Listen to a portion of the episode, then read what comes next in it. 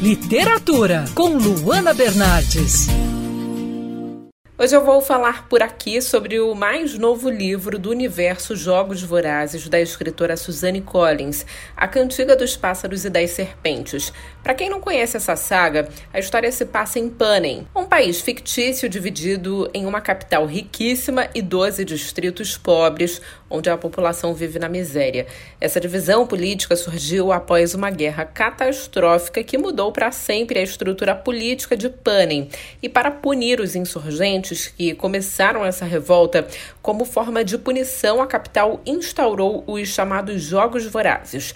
E nesses jogos, um menino e uma menina de cada distrito são sorteados todos os anos e enviados a uma arena. O objetivo do jogo é que um mate o outro até sobrar um vencedor. Na trilogia Jogos Vorazes, acompanhamos a história de Katniss Everdeen, uma jovem do Distrito 12 que participa dos jogos, mas acaba contestando a barbaridade e os abusos da capital. Agora, nesse novo livro, a autora conta a história de Coriolanus Snow, que na época de Katniss é presidente de Panem, um presidente cruel e que comete várias atrocidades contra os distritos. Sendo assim, em A Cantiga dos Pássaros e das Serpentes, descobrimos o que aconteceu no passado desse personagem tão importante e como ele se tornou a pessoa amada do futuro. Jogos Vorazes é uma saga jovem, sim, mas não espere por uma leitura de adolescente. Alguns trechos desse novo livro, assim como nos livros da trilogia, são bem pesados,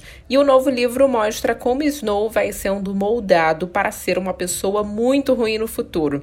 Algumas características como egoísmo, egocentrismo, supervalorização do bem material já estão lá, presentes na personalidade dele. Os representantes da capital apenas dão um empurrãozinho para ele ficar ainda pior. No entanto, há uma parte boa também, uma parte que aos poucos vai sendo deixada de lado e vai sendo consumida pelo lado ruim do próprio Snow.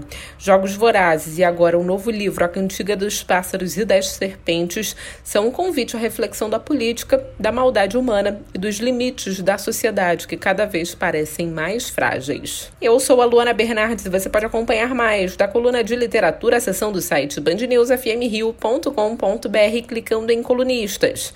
Você também pode acompanhar as minhas leituras no Instagram Bernardes Luana, Luana com dois N's. Quer ouvir essa coluna novamente? É só procurar nas plataformas de streaming de áudio. Conheça mais dos podcasts da Band News FM Rio.